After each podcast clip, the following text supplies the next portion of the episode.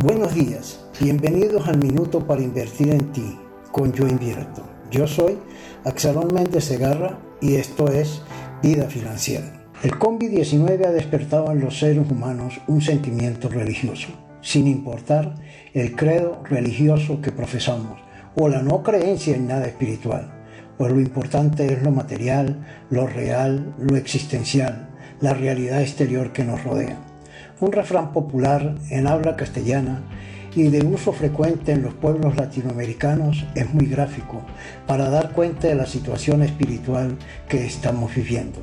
Nos acordamos de Santa Bárbara cuando truena. Pues bien, nuestros pueblos y sus habitantes ante el peligro en acecho no nos ha quedado otro remedio que el recogimiento espiritual.